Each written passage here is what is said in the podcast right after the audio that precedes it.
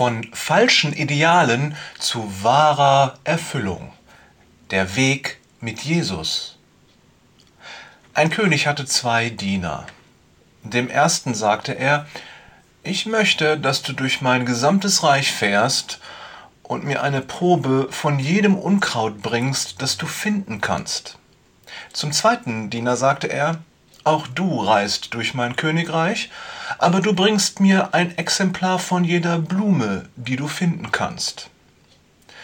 Ein halbes Jahr vergeht. Die beiden Diener stehen wieder vor ihrem König und er fragt, Habt ihr meine Befehle ausgeführt? Der erste Diener sagt, Ja, mein König, das habe ich.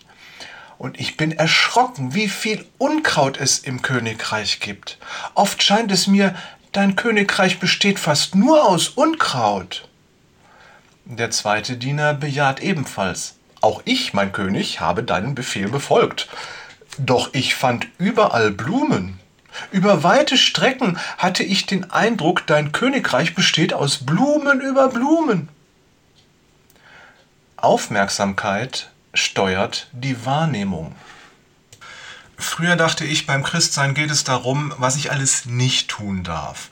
Nicht rauchen, kein Sex, zumindest nicht außerhalb der Ehe, nicht lügen, keine Disco, kein Kino, kein Geld, kein Spaß. Und dann lernte ich Jesus kennen und ich merke, es ist genau andersrum. Ich lerne die Welt durch seine Augen zu sehen. Das schenkt mir eine neue Sichtweise, neue Prioritäten vieles von dem, was mir früher wichtig war, interessiert mich nicht mehr. Ich merke, dass ich viele Dinge nur getan habe, weil ich dazugehören wollte.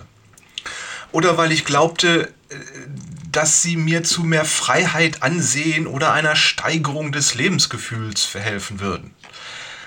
Ich merke, dass mir vieles nur deshalb wichtig war, weil ich Idealen oder Wunschträumen nachgelaufen bin und manchmal vielleicht sogar nur aus Gewohnheit. Doch was mir wichtig ist, das hat sich komplett verschoben. Denn Jesus macht frei von Besessenheit und falschen Idealen. Du wirst frei, dein Leben zu führen. Das Leben für das Gott dich gemacht hat und in dem du wahren Frieden und die volle Erfüllung findest. Du wirst frei zu lieben. Herzliche Grüße von Jörg, der diese Freiheit liebt, Peters und Thorsten. Jesus ist die Quelle des Lebens, Wader.